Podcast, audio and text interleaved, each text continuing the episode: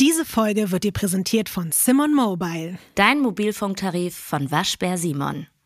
Lotti, Ja. du hast Corona. Jo, Tachchen. Wie geht's dir? Also, ich würde sagen, dass heute wirklich der beste Tag seit zwölf Tagen ist. Wir haben wirklich einen richtig guten Tag erwischt, um aufzunehmen, weil ich glaube, noch gestern oder vorgestern oder vorvorgestern wäre das hier heute nicht möglich gewesen, auch nicht aus meinem Bett heraus. Ja, es war ziemlich beschissen. Also, ich weiß gar nicht, wo ich anfangen soll. Es ist so schlimm, wie man dachte und vielleicht sogar noch schlimmer. Und äh, es hat mich trotz Impfung erwischt. Das war auf jeden Fall auch ein richtiger Schock für mich, weil ich damit irgendwie gar nicht so richtig gerechnet habe gerade. Aber ja, es geht bergauf. Ich habe so ein paar Begleiterscheinungen, die sehr unangenehm sind, aber es wird besser. Wie ist denn das? Du schmeckst nix, ne? Riechen und schmecken ist komplett weg. Also Aber du hast gerade nichts. Mhm. Tee getrunken, ne? Und wie ist das? Ist das dann einfach so warm im Mund? Ja, es ist einfach flüssig und warm. Ich schmecke jetzt mittlerweile ganz leicht so Richtungen. Also wenn etwas ganz süß ist oder ganz salzig oder ganz sauer oder ganz scharf, dann kann ich die Richtung so ganz leicht auf der Zunge erahnen, aber schmecken tue ich wirklich gar nichts. Und riechen finde ich aber noch schlimmer, weil du musst dir vorstellen, selbst würde ich jetzt an deinen Füßen riechen. Ich würde nichts auf der Welt riechen, also nichts. Ich würde dir helfen, mit meinem Fuß Mhm. äh, auf jeden Fall auch wieder so ein bisschen Essig schmecken zu können. Also, dass wir da so langsam uns rantasten und ich würde mich dafür anbieten, Ich dachte um dir jetzt da auch zu helfen. jetzt soll ich ihn in den Mund nehmen oder was? Also, ja, weil du nichts schmeckst. ja. Ich will dir eine gute Freundin sein. Was mich ein bisschen beunruhigt, mir haben Leute geschrieben, dass sie durch eine Corona-Erkrankung danach Dinge anders gerochen haben als vorher und plötzlich Dinge ganz eklig empfunden haben als Geruch oder Geschmack, was sie vorher mochten. Vielleicht ist es ja auch so, dass ich plötzlich den Geruch und Geschmack deiner Füße total toll finden würde. Wer weiß. Du bist so ein richtiger Fußfetischist. Darf ich jetzt ganz kurz was ganz Trauriges, aber auch was ganz Romantisches erzählen in diesem Kontext mit Fußfetischist werden? Okay. mein Mann und ich dürfen uns ja einfach seit zwölf Tagen hier nicht berühren. Und er hat sich ganz, ganz toll um mich gekümmert. Wir waren quasi die ganze Zeit auf Abstand und nur mit Maske und nur mit Handschuhen zu Hause. Es war ganz schlimm, weil ich ihn halt partout nicht anstecken wollte. Auch einfach nicht nur der Krankheit wegen, sondern weil er einfach auch wichtige Dinge zu tun hatte. Und dann haben wir nach ein paar Tagen gemerkt, dass wir uns so krass vermissen, dass wir uns einfach beide mit Maske an im Flur auf den Boden gelegt haben und unsere Fußsohlen einfach aneinander gepresst haben, damit wir uns irgendwie berühren können auf Abstand.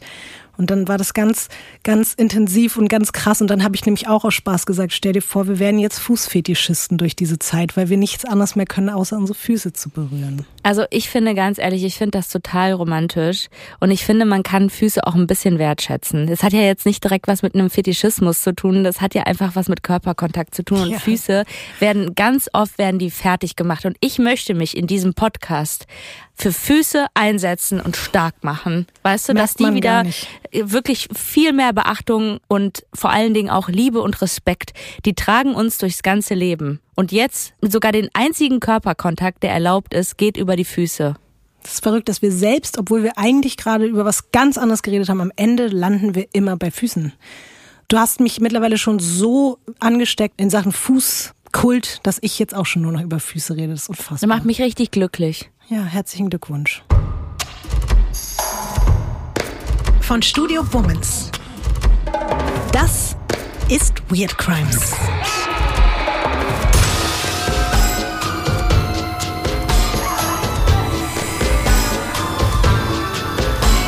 Der True Crime Podcast über die absurdesten, bizarrsten und unglaublichsten Kriminalfälle. Mit mir, vis-à-vis. Und ich bin Ines Agnoli.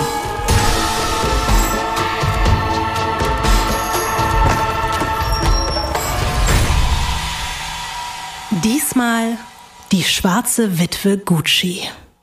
Ines. Lotti. Heute ist eine besondere Folge. Wir haben das schon festgestellt. Nicht nur, weil wir Corona-bedingt traurigerweise zum ersten Mal heute nicht im gleichen Raum sein können, sondern auch, weil ich etwas gemacht habe, was ich eigentlich eher umgehen würde, nämlich einen Fall auszuwählen, der gerade weltweit in aller Munde ist. Oh, ich kann mir was vorstellen. Oh, was denn? Hat es was mit der YouTuberin zu tun? Nein? Ah, okay. Welche YouTuberin? Gabby Petito. Nein, das nicht. Ich finde, dafür ist noch ein bisschen zu früh. Nee, es geht in unserer heutigen Weird Crimes Geschichte um ein Thema, was gerade in einem aktuellen Hollywood-Blockbuster verarbeitet wurde, den ich sogar tollerweise vorab sehen durfte. Hast du jetzt Was? eine Ahnung? Ja, tut mir leid, Ines, ohne dich. Ey, wenn das Ja. der Gucci-Film mit Lady Gaga ist, Uff, dann hast du mich dann jetzt. den durftest du jetzt vorher sehen und ich nicht, oder was? Also du hast schon von dem Film gehört. Hast du den Trailer dir angeguckt? Mhm. Kanntest du vorher irgendwas rund um diese Geschichte? Also hast du schon Gar mal was nicht. gehört von dieser ganzen Geschichte? Überhaupt nicht. Also Mhm. für mich war Gucci einfach immer nur dieses Luxus-Brand-Marke, wo ich immer dachte, werde ich mir eh nicht leisten können. Aber ansonsten gar nicht. Geil. Das heißt, du wirst hier heute trotzdem noch mit ganz, ganz vielen neuen Informationen gefüttert werden, die du alle noch nicht kennst. Und ich glaube eben auch, das ist kein Geheimnis, du bist auch wirklich ein ziemlich großer Lady Gaga-Fan, oder? Ja, ich finde die richtig gut. Warum magst du diese? Oh Gott, ich fühle mich gerade, weißt du, wie bei Kinderquatsch mit Michael. Und Bist gleich kommt Lady Gaga um die Ecke Ja, und genau. umarmt dich. ra, ra, ra, ra, ra. Äh, ich finde die einfach richtig gut. Ich weiß noch damals, als wir bei Kiss FM waren, ich glaube, das war Pokerface, als der Song gerade rauskam, hatte ich die Option, sie zu interviewen. Und da war das noch die Zeit, wo sie immer diese Schleife, diese Haarschleife aus Haaren, muss man vielleicht sagen, Ja. auf dem Kopf getragen hat. Und ich fand sie halt einfach geil, weil die so erstmal unfassbar gut singen konnte, eine sehr starke Stimme hat, aber nicht nur so musikalisch, sondern die hat halt irgendwie nicht so in dieses Bild gepasst von Mausi, sondern hat halt einfach so einen Fick gegeben. Und natürlich, ne, ich fand sowas irgendwie immer toll, dass sie einfach gemacht hat, worauf die Bock hatte.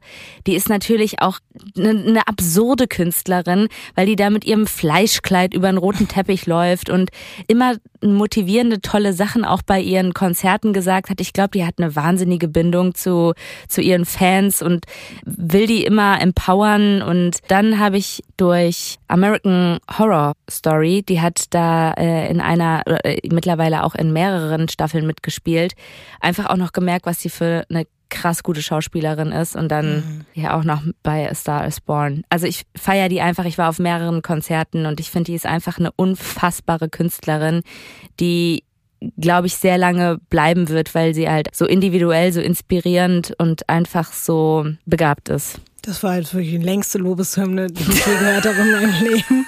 Aber ich fand es auch schön, es hat mich ein bisschen berührt. Kann man bestimmt schneiden. Finde Nee, das- gut. Das Krasse ist, dass ich jetzt nicht so, so eine emotionale Bindung zu ihr habe, aber als ich diesen Film gesehen habe, war ich wirklich hochgradig beeindruckt von ihr. Also sie spielt übertrieben krass und sie hat auch gesagt über diese Rolle, dass sie da sich so doll reinfallen lassen hat. Sie hat ja dieses Method Acting durchgezogen und ist dabei wirklich fast ein bisschen verrückt geworden. Die hat die letzten anderthalb, zwei Jahre in dieser Rolle gelebt und das hat ihr auch, hat sie selber gesagt, psychisch gar nicht so gut getan. Dem Film hat es aber sehr, sehr gut getan. Ja. Ich werde aber heute jetzt nicht die ganze Zeit auf den Film eingehen, weil ich will jetzt natürlich auch nicht zu viel spoilern. Ich habe das auch so gemacht, dass ich quasi nichts erzähle, was jetzt nicht sonst auch schon bekannt wäre. Aber ich setze den Fokus in der Erzählung ein bisschen auf andere Aspekte, als es der Film macht, damit man sich auch nach dieser Folge diesen Film unbedingt trotzdem noch angucken kann und auch muss und sollte man auch. Der ist, äh, by the way, übrigens von Ridley Scott und die Bilder und alles und die ganzen, also alle Menschen, die da mitspielen, es ist krass. Und die Musik und ciao. Also sorry, dass ich dich jetzt hier ein bisschen neidisch mache, aber vielleicht gehen wir einfach, wenn ich gesund bin, auch nochmal zusammen ins Kino, oder Ines? Ich bitte drum, das ist das Mindeste, was du machen kannst. Ja. Ich will aber nur sagen, ich hoffe nicht, dass du jetzt mit irgendwelchen Informationen zurückhältst, weil bei der Titanic wussten wir auch alle, dass die untergeht und wir haben es ja trotzdem angeguckt. Ich will jetzt schon wissen, was am Ende passiert ist. Ja, natürlich. Ich werde alles bis zum Schluss genauso erzählen, wie es Okay. war. Aber es ist so, das kann ich schon mal vorweg sagen. In dem Film geht's mehr auch noch um die Familiengeschichte und um das, was da so intern passiert. Und ich konzentriere mich sehr auf eine Person und die Geschichte dieser Person. Okay. Ja. Also, bist du bereit? Ja, ich hab sowas von Bock. Dann legen wir los.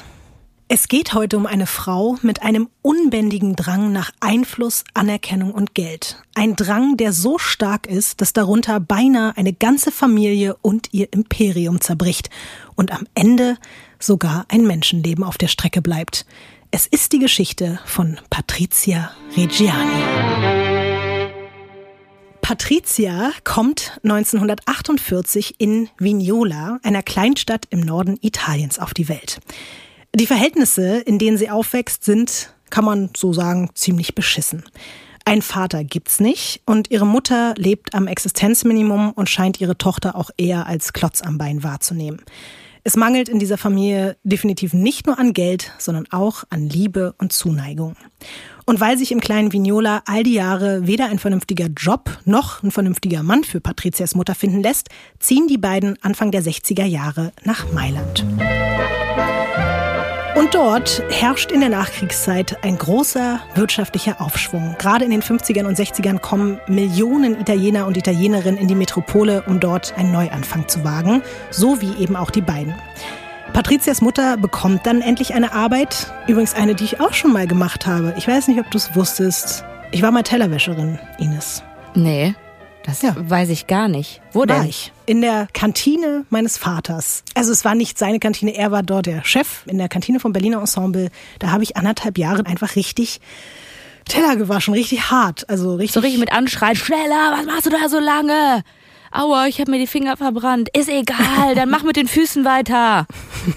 Meine, so? meine Finger waren irgendwann so aufgeweicht, dass sich alles entzündet hat. Also ich hatte quasi nur noch offene, entzündete Hände, so während ich da abgewaschen habe. Das ist eine Erfahrung, die du ja, gemacht hast und ich bin wirklich. froh, dass du trotzdem noch Finger hast. Ja, während des Abis war das. Es war auf jeden Fall echt hart. Vor allen Dingen war es bei mir vom Millionär zum Tellerwäscher und egal. Seit wann bist du denn Millionärin? Mann, ich war doch zwischenzeitlich so Kinderschauspielerin, hab sehr viel Geld damit verdient, aber hab das alles ausgegeben und dann musste ich Teller waschen. War halt hart, aber gut. So, zurück zur Geschichte Ines. Ja, sie jobbt, wie gesagt, als Tellerwäscherin.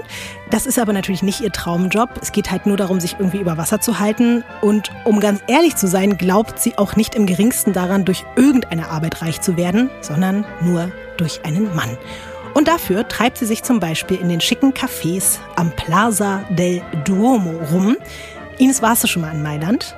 Nein. Ich auch nicht, aber deswegen habe ich dir selbstverständlich ein Foto vom Domplatz in den 60er Jahren ausdrucken lassen. Das liegt jetzt bei dir am Platz. Du darfst es an dieser Stelle umdrehen. Ich sage schon mal ganz kurz, dieser Platz an sich ist jetzt nicht wichtig für unsere Geschichte, aber es ist einer der wichtigsten Orte in Mailand und ist, glaube ich, ganz gut, um sich einen Eindruck von dieser Stadt zu verschaffen. Also da ist alles. Da ist, ich würde mal sagen, eine Kirche, oder? Ja, ein Dom. Mhm. Ja, sieht auf jeden Fall mega krass aus. Dann hier so eine Straßenlaterne, mhm. die schönste, die ich jemals gesehen habe. Da hängen noch so einzelne kleine Lampen so an der Seite wie so wie so wie so Blumensträuße bei mir normalerweise, wenn die verwelkt sind und dann noch mhm. so zwei Wochen lang die die Köpfe so nach unten gucken, aber in schön. Äh, so Oldschool Autos, verschiedene Gebäude, eine Statue, irgendeine Kriegsstatue, würde ich jetzt einfach mal so sagen, ne? Irgendeiner auf dem Pferd. Mhm. Und ich würde da super gerne mit dir langflanieren und über meine Füße reden. Ich bin beim Teil 1 dabei, bei Teil 2 weiß ich jetzt noch nicht so genau, aber ich habe jetzt auch Bock auf Mailand, muss ich dir ehrlich sagen. Ich glaube, dass ich das nie so richtig auf dem Zettel hatte, weil ich persönlich nicht ganz so modeaffin bin und ich auch eigentlich immer nur Städte aussuche, die so direkt am Meer sind, wenn ich irgendwie in Europa reise. Wir aber können auch in Joggingklamotten dahin. Mittlerweile, glaube ich, ist das total legitim. ja. Was aber verrückt ist, ungefähr in dieser Zeit, in der das Bild, was du da in der Hand hast, entstanden ist, fand in Mailand die erste italienische Fashion Week aller Zeiten statt.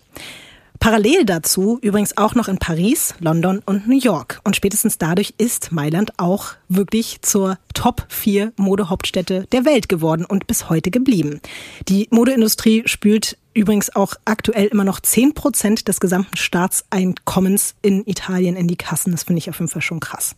Du bist ja, glaube ich, ein bisschen modeaffiner als ich, ne? Ich finde Klamotten wirklich toll aber mich stresst das. Das ist alles so schnell und es ändert sich alles und es ist auch teilweise so teuer, gerade so Designerklamotten. Aber wenn ich könnte und wenn mich jemand regelmäßig anziehen würde, würde ich das, glaube ich, auch mitmachen. Aber ich liebe auch Jogginghosen, muss ich auch ganz ehrlich sagen. Also Ähm, Aber das ist ja mittlerweile, hat ja auch was mit Fashion zu tun, Jogginghosen. ich habe, ich hab, glaube ich, so, ein, so eine Neigung, entweder extrem gammelig oder halt total aufgestylt.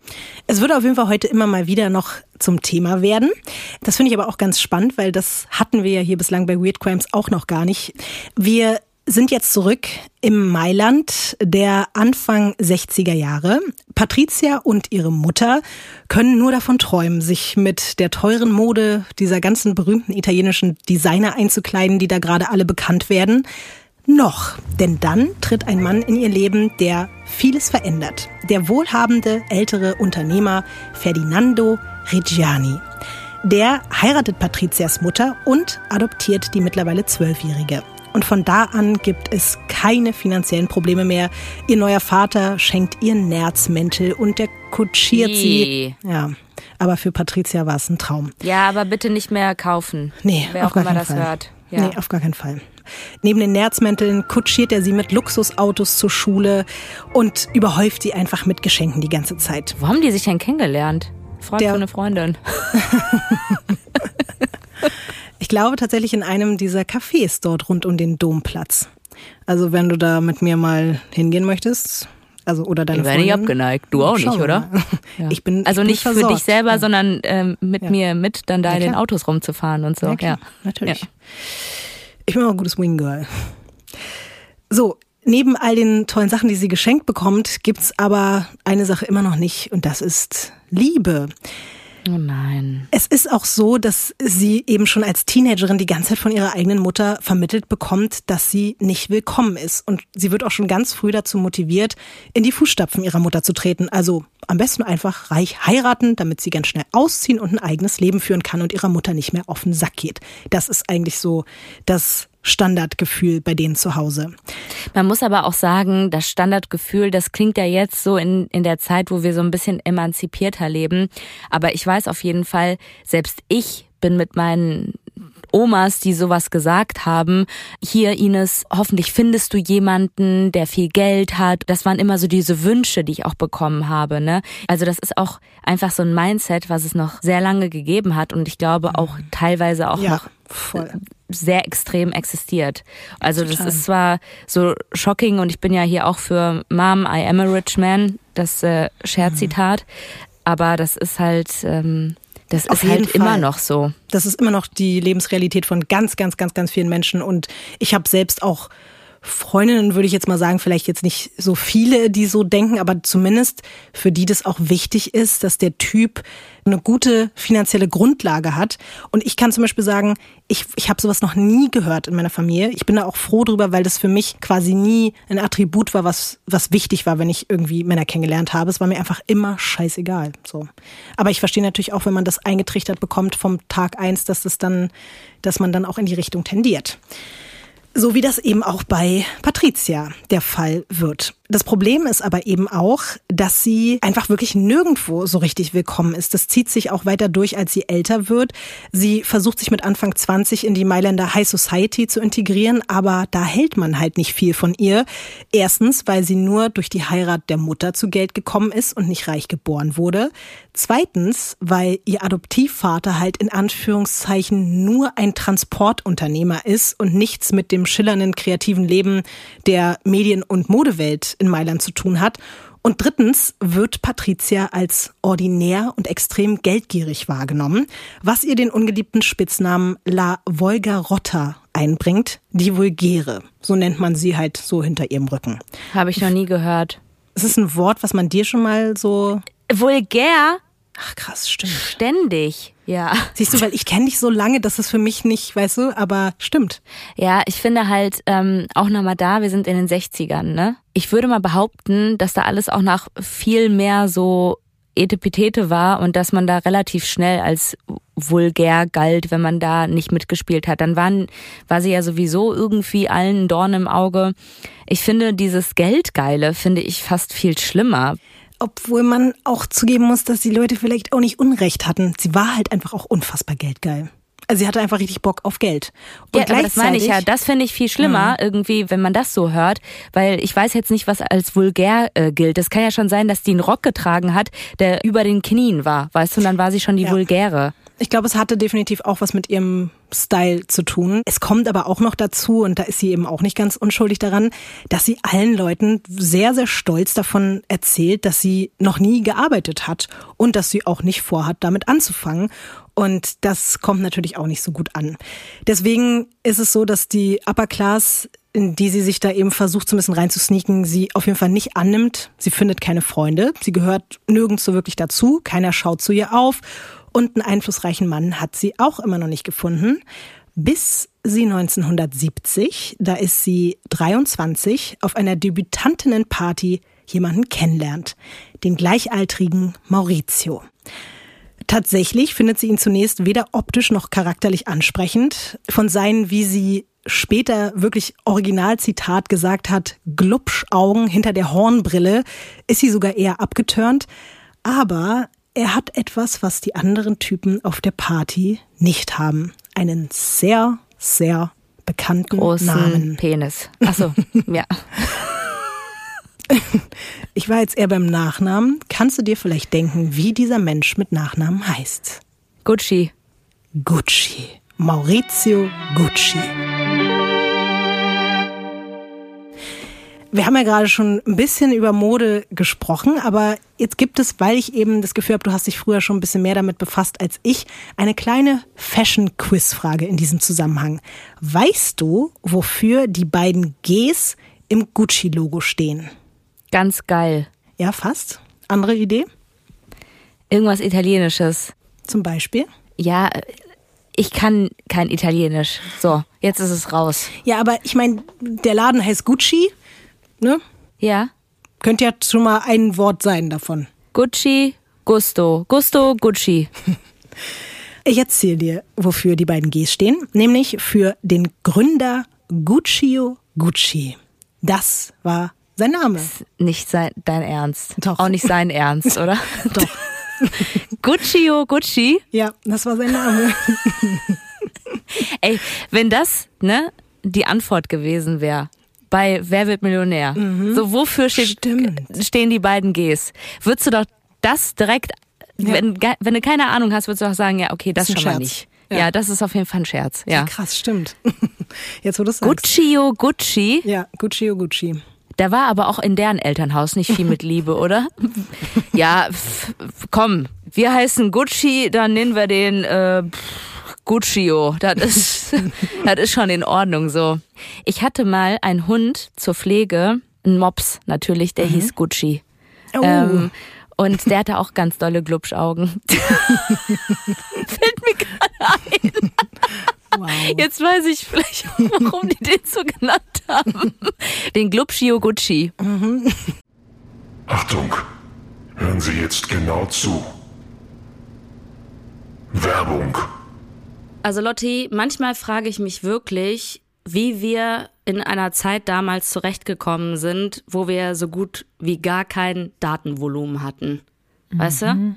Also das, Weißt du, die Zeit, wo man so fünf SMS gefühlt im Monat verschicken konnte? ja, und man was richtig planen musste. Wer kriegt jetzt hier wann, wie, wo, was geschickt und sowas halt, ne?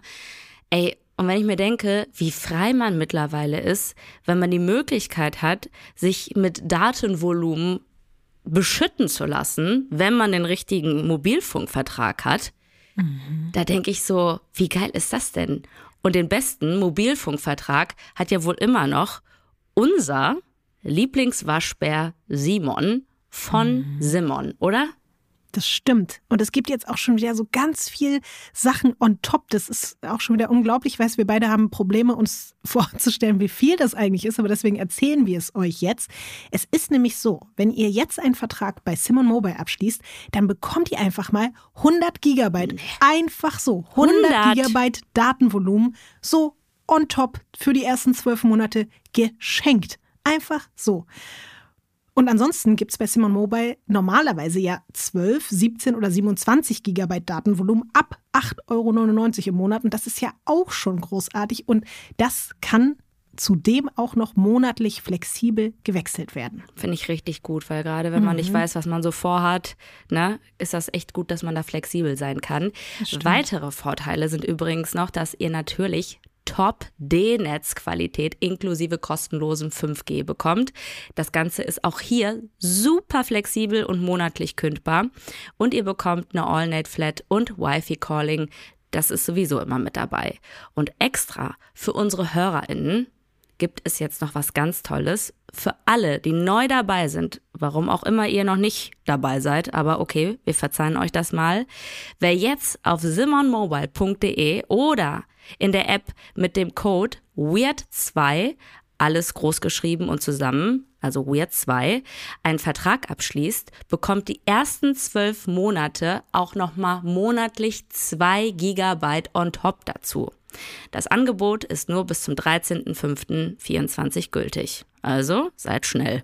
Und alle Infos findet ihr auf simon.link slash weirdcrimes oder in unseren Show Notes. Gut. Sie wissen, was Sie zu tun haben. Wenn du magst, das heißt, ich frage dich nicht, ob du magst, sondern du magst jetzt einfach, gibt es jetzt hier auch nochmal so einen klitzekleinen Einblick eben in die Geschichte von Gucci und eben auch von Gucci und Gucci, um das Ganze ein bisschen auch zu verstehen, wie sich das alles eigentlich aufgebaut hat. Also, Gucci Gucci ist der Großvater von Maurizio, der eben gerade Patricia auf der Party kennengelernt hat. Und dieser Guccio hat die Marke 1921 gegründet. Er war ursprünglich eigentlich Sattlermeister und seine größte Inspiration, der Reitsport, ist bis heute noch wieder zu erkennen in so Details wie Hufeisen. Also, wenn man sich die Kollektion genauer mhm. anguckt, da sind immer irgendwelche irgendwelche Sachen mit Pferden so. Ganz am Anfang war Gucci wirklich eine ganz kleine Werkstatt für Lederwaren und Gepäck in Florenz. Aber wegen sehr großer Nachfrage konnte Guccio dann weitere Filialen in Italien eröffnen. Und schon 1947 hat er den ersten Gucci-Klassiker auf den Markt gebracht, nämlich die Bamboo Bag mit diesem Griff aus Bambus. Und der ist bis heute ein Verkaufsschlager. Nach seinem Tod 1953 haben seine zwei Söhne das Unternehmen übernommen, Aldo und Rodolfo. Letzterer, Rodolfo, ist der Vater von Maurizio. Und zu der Zeit, als Patricia und Maurizio sich zum ersten Mal begegnen, ist vor allem sein Onkel Aldo gerade dabei, die Marke Gucci wirklich zu weltweitem Ruhm zu verhelfen. Er hat dafür zum Beispiel eine Filiale in New York eröffnet. Kurze Zeit später kommen dann auch noch Stores in Chicago, in Palm Springs und Beverly Hills dazu. Und die wichtigsten und bekanntesten Frauen der Welt tragen Gucci. Grace Kelly, Queen Elizabeth, Sophia Loren und Jackie Kennedy. Die ist übrigens auch Mitschuld im positiven Sinne an der ersten It-Bag der Welt, die später auch nach ihr benannt wurde und bis heute extrem beliebt ist. Kennst du diese Jackie Bags von Gucci? Von Gucci? Ach so, mhm. ich dachte die Hermes. Nee, die Jackie Bag ist eben von Gucci und wurde nach Jackie Kennedy benannt, weil die die mhm. Taschen die ganze Zeit durch die Gegend getragen hat und dadurch wurden sie so weltbekannt. So, zurück ins Jahr 1970, als Patricia auf dieser Party Maurizio kennenlernt. Sie hat natürlich all diese großen Namen, die ich gerade genannt habe und die Infos rund um die Marke Gucci im Hinterkopf. Das hat halt einfach jeder zu der Zeit in Italien. Alle kennen die Guccis. Und so wittert sie ihre ganz große Chance. Sie hat extrem leichtes Spiel bei ihm. Die kann ihn ganz, ganz schnell von sich überzeugen, weil der Typ, muss man einfach zugeben, zu dieser Zeit ein sehr unsicherer junger Mann war, der mit diesem ganzen Gucci-Glamour eigentlich überhaupt nichts zu tun hatte. Die größte Verantwortung, die er bislang in der Familienfirma hatte, war, dass er mal im Lager irgendwelche Pakete packen durfte. Zudem fährt er einen sehr kleinen Wagen, der ist schlicht angezogen und der hat auch noch nicht so viele Erfahrungen mit Frauen gemacht. Patricia wiederum erinnert ihn an Elizabeth Taylor und er findet sie aufregend und anders als die anderen. Und gleichzeitig fühlt er sich auch so ein bisschen als Außenseiter. Er kommt nämlich ursprünglich aus Florenz, lebt noch nicht so lange in Mailand und ich glaube, das verbindet die beiden dann einfach auch so ein bisschen. Und so verliebt er sich Hals über Kopf in sie. Wie alt sind die da? Die sind zu diesem Zeitpunkt beide 22, 23 rum. Mhm. Was könntest du dir denn vorstellen, wie laufen jetzt so die ersten Dates der beiden ab? Also was macht man, wenn man frisch verknallt ist und Bock aufeinander hat? Typisch halt essen gehen und äh, danach in eine Bar. Mhm. Spazieren gehen. Mhm. Ja, wat, wat, wat, Inline-Skates, Rollerskates, äh, keine Ahnung, was man damals halt so gemacht hat. Irgendwie auf dem Pferd geritten. Nee, es läuft ein bisschen anders ab bei den ersten Dates von Patricia und Maurizio. Sie schleppt ihn erst zum Friseur.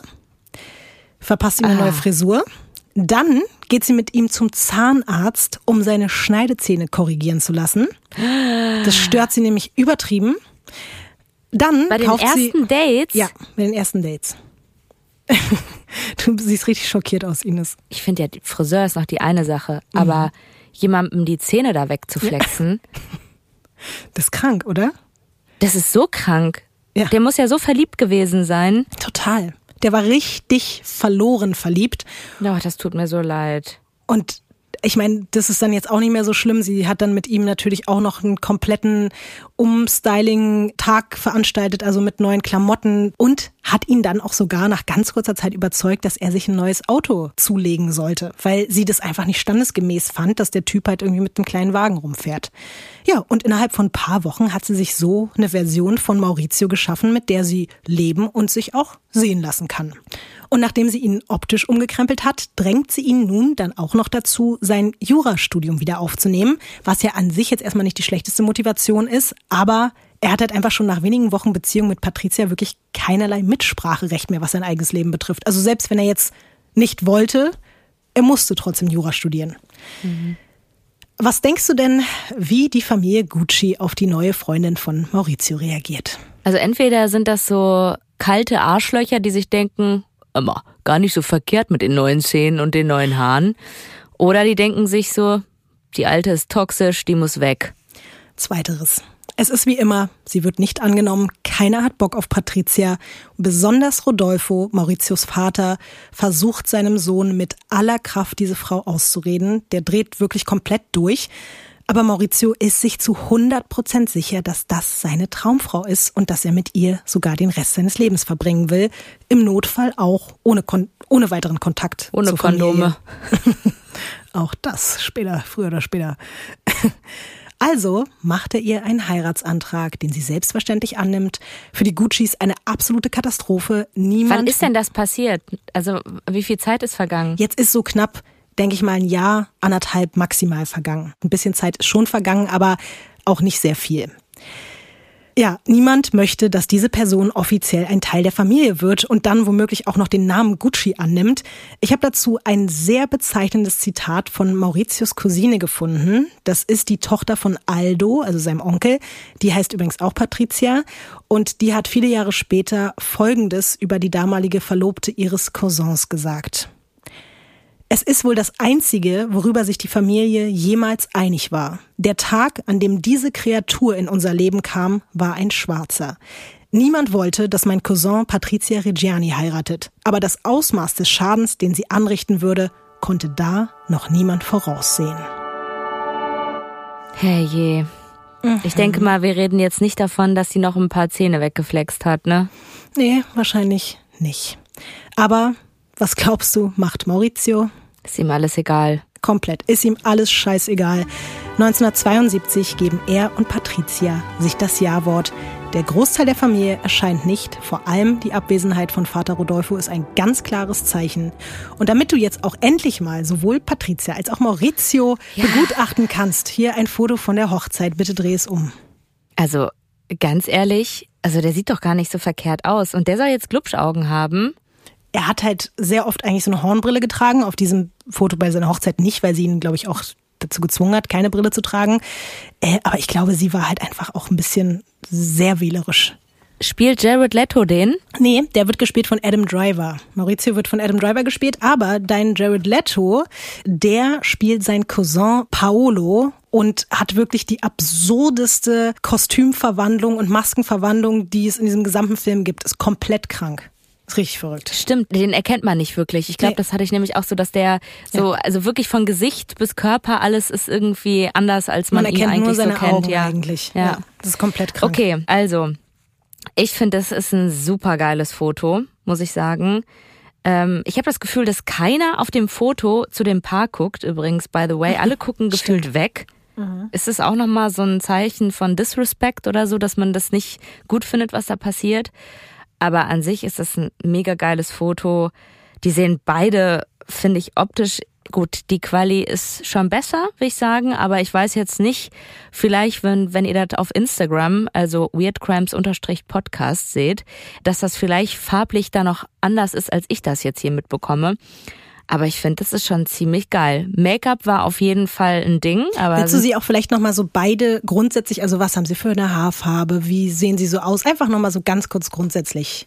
Also ich würde jetzt mal sagen, Patricia hat rötliche Haare. Eigentlich eher, vielleicht ist das wieder die Druckerpatrone, ich weiß es nicht genau. Eigentlich eher blond. Okay, gut. Eigentlich eher schwarz. Also. Ah, okay. Ja, Maurizio hat grüne Haare. okay, Ines, lassen wir das. Aber ich sag mal so, sie sieht glücklich aus, er sieht sehr ernst aus. Mhm. Und er so hat, sieht das ich, so, oft auf Fotos von den beiden aus. Ja, sie hat aber auch, also ich meine, jetzt hast du ja auch so ein bisschen gespoilert. Man könnte auch sagen, sie hat so ein bisschen so diesen, diesen Blick von wegen, ich weiß ganz genau, was ich will und ich hol's mir auch. Und es sieht so ein bisschen aus, als ob er entweder ein Taschentuch in der Hand hält oder einen Zettel und sie hat Handschuhe an, weil sie ihn danach noch überlegt, umzumurksen. Nee, Ines, Okay. keine Sorge. Es gibt auch keinen Blutpakt auf der Hochzeit, aber es ist wirklich so, dass mit diesem Tag Maurizio sein Schicksal endgültig in die Hände dieser Frau gelegt hat. Da sind die beiden jetzt übrigens auch wirklich noch nicht mal 25 Jahre alt, also ich glaube 24 ungefähr. Meinst du, er wusste, was da los war? Weil er sieht ja jetzt nicht so wirklich glücklich aus auf diesem Foto. Aber ich meine, das ist ja aus dem Moment. Die gehen ja gerade so diesen Ja. Weg, denke ich mal, zum oder, nee, die werden ja vom Altar weggehen. Maurizio war jetzt eh nicht der Typ, der da jetzt immer so riesenglücklich durch die Welt gelaufen ist und immer gelächelt hat. Also das ist, glaube ich, eh nicht so sein Style gewesen. Was da jetzt in dem Moment gerade los war, ob er traurig war, weil der Großteil seiner Familie nicht anwesend war, weiß ich nicht genau. Aber an sich war er schon super glücklich mit ihr. Also am Anfang war das absolut sein Traum, mit ihr da sein Leben zu verbringen. Für sie ist jetzt übrigens auch sehr schnell nach der Hochzeit klar, dass Mailand zu klein für die beiden ist. Und da es in der Familie Gucci zum Glück doch noch jemanden gibt, der sie zu akzeptieren scheint, nämlich Mauritius Onkel Aldo, ziehen die beiden zu ihm nach New York. Übrigens wird der gespielt von Al Pacino. Auch ganz krass, also so ein verrückter Cast. Maurizio fängt dann dort auch direkt an, für ihn und seinen erfolgreichen Gucci-Store zu arbeiten. Vielleicht kannst du dir denken, wer diese Idee hatte, dass Maurizio da jetzt arbeiten soll. Patricia. Absolut, Patricia. Sie wollte halt nicht, dass er sich in irgendeine andere Richtung entwickelt. Sie wollte einfach partout, dass er jetzt immer weiter reingeht in dieses ganze Gucci-Imperium. Es dauert nicht lange und Patricia wird in New York dann endlich auch wirklich zum ersten Mal in ihrem Leben richtig angenommen. Mit ihrem neuen Nachnamen kann sie sich ganz schnell in den gehobenen Kreisen etablieren und bald hängen Patricia und Maurizio mit Leuten wie der ehemaligen First Lady Jackie Kennedy Onassis ab. Und dann entwickeln sich die Dinge für das Paar noch mehr zum Besseren.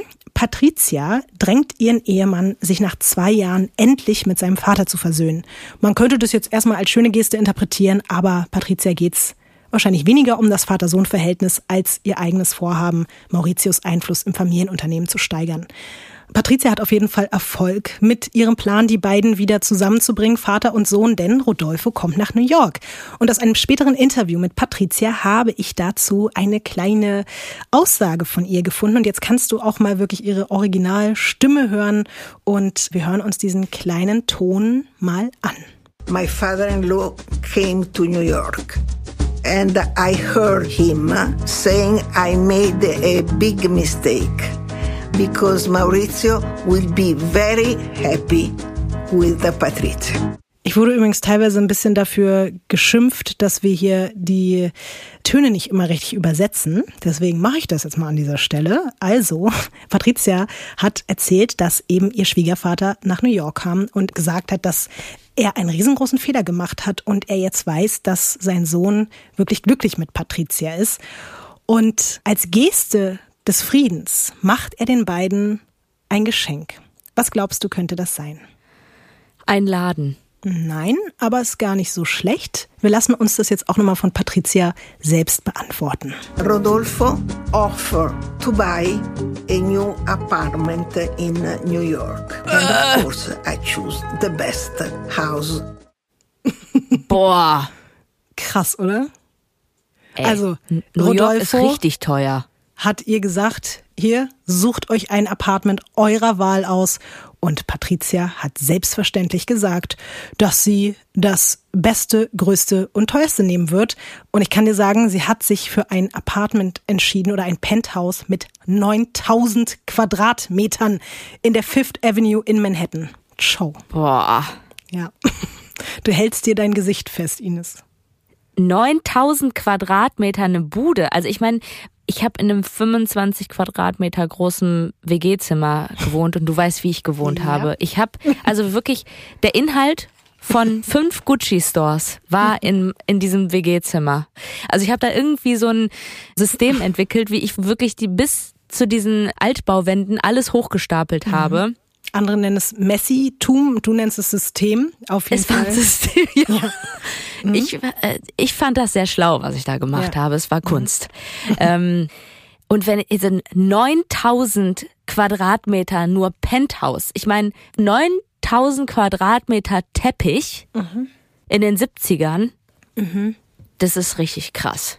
Das ist komplett krank. Ich kann mir das nicht mal vorstellen. Kannst du dir vorstellen, wie Nein. groß das ist? Auf gar keinen Fall. Gibt es eine Location, die 9000 Quadratmeter groß ist, die wir kennen, dass man sagen kann, so groß ist das? kann ich dir jetzt leider nicht aus dem Ärmel schütteln, aber es ist sehr, sehr groß, Ines. Wenn ihr irgendwas kennt, was 9000 Quadratmeter groß ist, dass wir uns das alle mal vor Augen halten können, bitte schreibt das in die Kommentare bei weirdcrimes-podcast auf Instagram.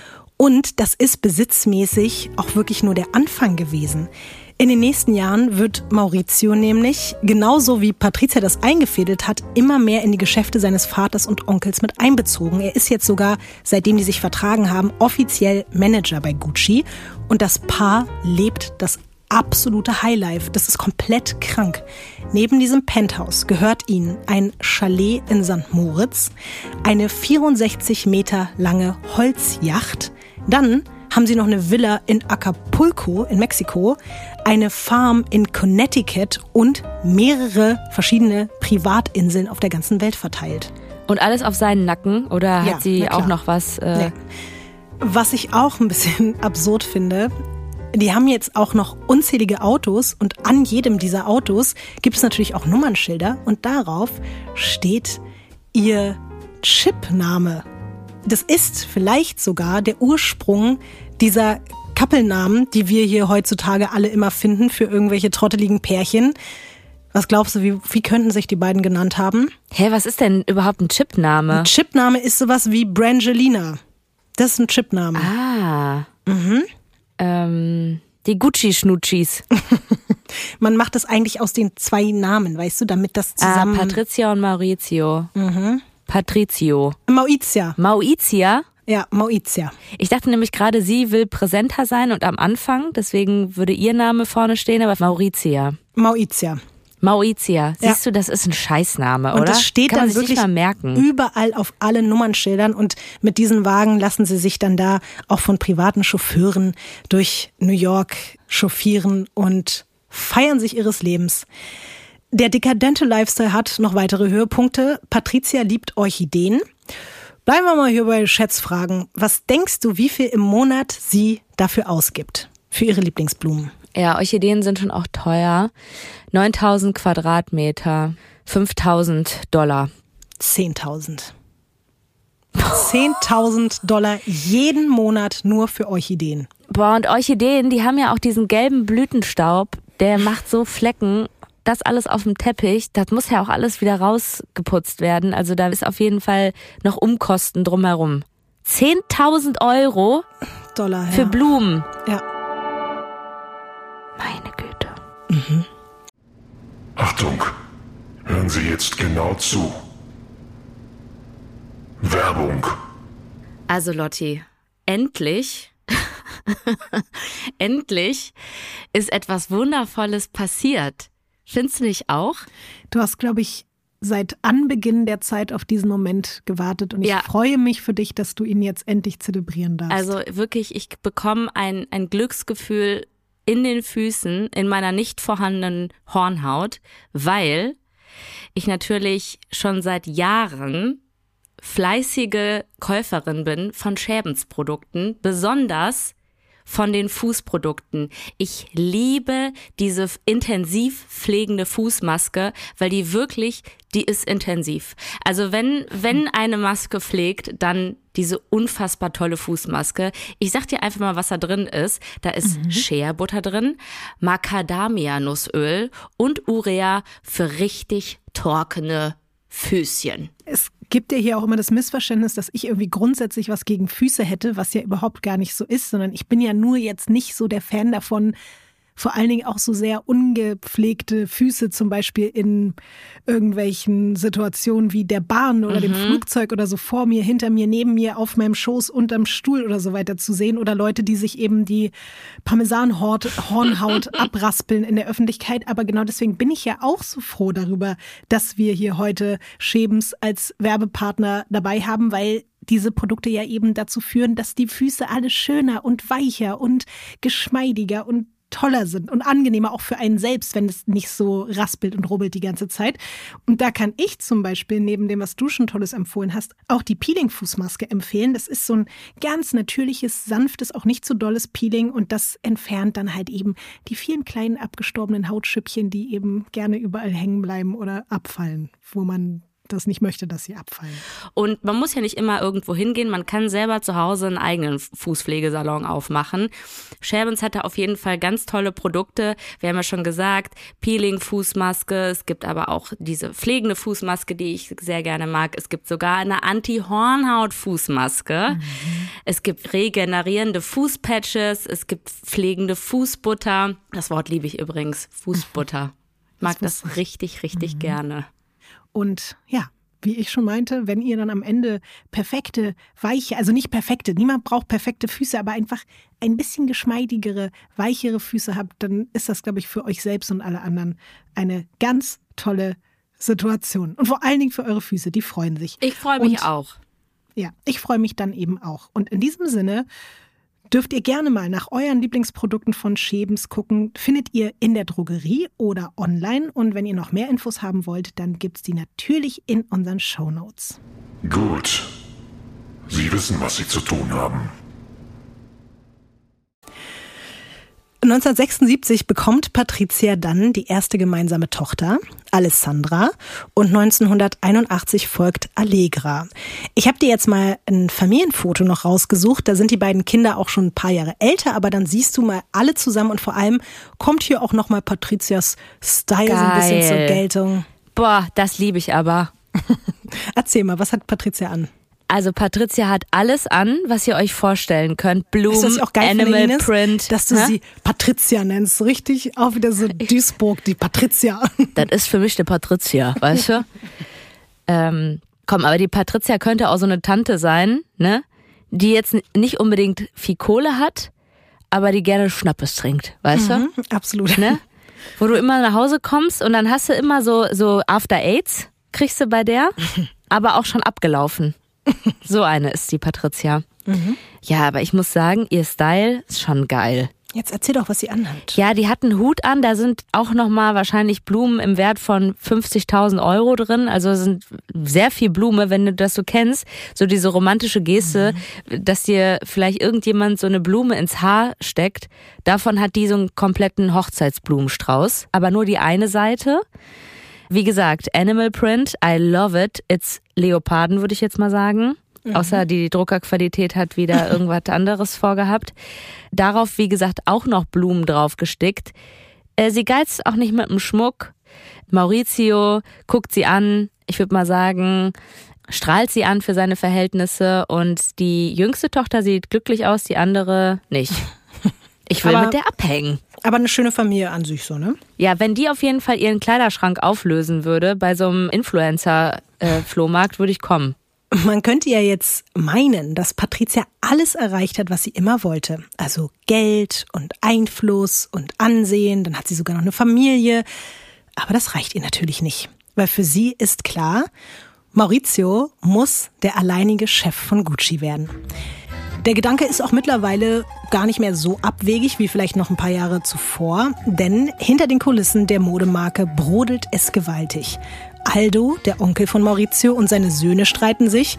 Rodolfo, sein Vater, streitet sich mit Aldo, seinem Bruder. Maurizio streitet sich mit seinen Cousins. Seine Cousins streiten sich mit Rodolfo, ihrem Onkel. Also alle fucken sich einfach gegenseitig nur noch ab, weil jeder der Meinung ist, am besten zu wissen, was gut für diese Firma ist und was eben nicht. Und um wieder näher an der Gucci-Zentrale zu sein und auch wieder mehr Einfluss nehmen zu können, ziehen Patricia, Maurizio und die beiden Töchter zurück nach Mailand. Und ich habe ja schon zu Beginn gesagt, in dem Film werden auch so diese ganzen familiären Konflikte noch ein bisschen genauer beleuchtet. Das mache ich jetzt hier nicht, weil sonst würden wir hier wirklich heute fünf Stunden noch darüber reden. Aber da kann man das alles mal ein bisschen detaillierter auch sehen. Als dann 1983 Rodolfo stirbt, erbt Maurizio den 50%-Anteil seines Vaters an Gucci. Und eigentlich ist das ja genau das, was Patricia sich immer gewünscht hat. Aber aus dem schüchternen Typen von damals, der alles macht, was sie sagt, wird durch diesen Schritt endgültig ein selbstbewusster, eigenständiger Geschäftsmann, der sein Ding durchzieht, ohne Rücksicht auf Verluste. Patricia hat später in einem Interview Folgendes über diese Zeit und über Maurizio gesagt. Maurizio ist verrückt geworden. Bis dahin war ich sein Chefberater in allen Gucci-Angelegenheiten. Aber er wollte der Beste sein und hat aufgehört, auf mich zu hören. Es ist natürlich so ein bisschen auch schwierig, wenn man jetzt Zitate von ihr hört, dass sie sagt, er wäre verrückt geworden, einfach nur weil er ihr nicht mehr zuhört und nicht mehr darauf hört, was sie sagt. Aber ich erzähle das jetzt mal hier trotzdem so oder gebe das auch so wieder, wie sie das wahrgenommen hat. Auch für Maurizio ist jetzt klar, der will alles haben, der will die komplette Firma und so beginnt ein jahrelanger Kampf mit seinem Onkel Aldo, der ihn und Patricia ja einst mit so offenen Armen in New York empfangen hat, und seinen Cousins, denen die andere Hälfte der Firma gemeinsam gehört. Besonders zugespitzt ist die Situation mit seinem Cousin Paolo, und während dieses erbitterten Kampfes wird auch das Verhältnis zwischen Patricia und Maurizio immer schlechter. Weil sie möchte halt weiterhin überall mitentscheiden. Sie kritisiert ihn 24-7 für seine Unfähigkeit, die Geschäfte ordentlich zu führen und wirft ihm vor, ein Versager zu sein. Ein bisschen Recht mag sie vielleicht auch haben, weil er hat tatsächlich kein Händchen für das große Business. Unter seiner Hand gehen die Zahlen tatsächlich runter. Patricia ist sich zu diesem Zeitpunkt immer noch so sicher, dass sie die Kontrolle über ihn zurückbekommen kann und er sie niemals verlassen würde, dass sie dann der verhängnisvolle Tag im Frühjahr 1985 völlig unerwartet trifft. Maurizio packt eine kleine Tasche, weil er zu einem Geschäftstermin nach Florenz muss. Kleine Gucci-Tasche. Wahrscheinlich eine kleine Gucci-Tasche, eine kleine Jackie-Bag. Er verabschiedet sich, wie immer, von seinen Kindern und seiner Frau und sagt ihr, dass er am nächsten Tag wieder nach Hause kommt und macht sich, wie so oft, auf den Weg nach Florenz. Am nächsten Tag klingelt es bei Patricia an der Tür. Was könntest du dir vorstellen? Wer könnte da jetzt stehen? Ich hoffe mal nicht die Polizei. Oder halt so richtig, richtig krass irgendeiner, der nur eine Nachricht, der für Geld irgendeine Nachricht überbringt. Und welche Nachricht? Dass er keinen Bock mehr hat, wiederzukommen, weil die einfach zu stressig ist. Patricia denkt erst noch, als es klingelt, okay, Maurizio hat seinen Schlüssel vergessen oder so. Aber dann steht da einer seiner Mitarbeiter und der richtet Patricia von ihrem Ehemann aus, dass Maurizio nicht wiederkommen wird. Nie wieder und dass die Ehe für ihn damit beendet ist. Also ich würde jetzt mal vermuten, dass sie nicht cool ist, ne? Und ich neige dazu zu sagen, dass das ein richtig, richtig beschissener Move von Maurizio ist. Aber in erster Linie seinen Kindern gegenüber, muss ich ganz ehrlich sagen. Man weiß ja nicht, ne? Und vielleicht denkt man auch so, wenn man irgendwie dabei gewesen wäre, oh Gott, das ist so ein Befreiungsschlag für ihn und endlich hat er es da rausgeschafft und vielleicht will er einfach wirklich damit komplett abschließen und er hat dann vielleicht Angst, wenn er das persönlich macht, dass er dann wieder weich wird oder so, aber vielleicht ist er auch einfach nur ein Arschloch. Also seinen Kindern gegenüber finde ich es total grausam. Vielleicht ist es auch eine Mischung aus allem, was du gerade gesagt hast. Für Patricia ist es natürlich eine unerträgliche Kränkung, die sie nicht auf sich sitzen lässt. Das ist der Beginn eines zehn Jahre andauernden Rosenkriegs. Obwohl sie umgerechnet 500.000 Dollar im Jahr an Unterhalt zugesprochen bekommt und weiterhin mit den Kindern in dieser riesigen, luxuriösen Mailänder Wohnung leben darf, reicht ihr das alles nicht. Sie möchte halt wieder ohne nachzudenken 10.000 Dollar im Monat für Orchideen ausgeben können und das kann man halt nicht unbedingt mit 500.000 Dollar im Jahr. Schon gar nicht im Rosenkrieg. Ja. Wir brauchen eigentlich mal so einen Knopf, dass ich immer, wenn du so, ein, so eine geilen Gags machst, darauf drücken kann. Ja. Wünsche ich mir für die nächste Folge. Es gibt zum Thema Geld auch ein sehr schönes und sehr bezeichnendes Zitat von Patricia und das müssen wir uns jetzt mal anhören. It's true, money cannot uh, buy happiness. This for sure. But anyway, it's better. To, it's better, much better to have money than not to have. It's better to uh, cry in Rolls Royce than to be happy in on a bicycle. That's, that's for sure. Also, Weißt du, wenn ich die auch so reden höre, ne, denke ich mir manchmal, ich will die nicht in meinem Leben haben, aber ich würde da gerne mal so einen Abend sitzen und der zuhören, wie die so erzählt. So mit so einem Champagnerglas, was nie leer wird, weißt du, weil das so automatisch immer voll gemacht wird. ähm, um das nochmal ganz kurz zu übersetzen, also sie sagt, man kann mit Geld quasi kein Glück kaufen, aber so ihr Lebensmotto zusammengefasst lautet, es ist besser in einem Rolls Royce zu weinen, als lachend auf einem Fahrrad zu sitzen. Wie viel kriegt die jetzt nochmal? 500.000 im Jahr? 500.000 im Jahr. Aber die, Aber die- Wohnung ist ja eh schon gekauft. Ich ne? wollte also gerade sagen, also alles, was ja schon da ist, ist ja on top. Einfach so. 500.000, aber das ist ihr zu wenig. Und das, jetzt ist das ein Drama oder was? Ja. Es kommen aber noch andere Dramen dazu, weil du hast ja vielleicht schon mitbekommen, das Einzige, was ihr vielleicht noch ein bisschen wichtiger ist als Geld, ist Anerkennung. Und Ja. die scheint durch die Trennung und alles, was darauf folgt, immer weiter zu sinken. Maurizio hat es zwar unterdessen wirklich geschafft, die alleinige Herrschaft über das Gucci-Imperium an sich zu reißen, was auch unglaublich ist, hat aber übrigens auch ein bisschen damit zu tun, dass sich in der Familie einfach ab einem gewissen Zeitpunkt alle gegenseitig anzeigen. Paolo, sein Cousin, hat den eigenen Vater in den Knast gebracht. Aber es ist wirklich so, dass unter der Führung von Maurizio das Unternehmen Millionenverluste macht und auch weiter verliert an Ansehen und Prestige.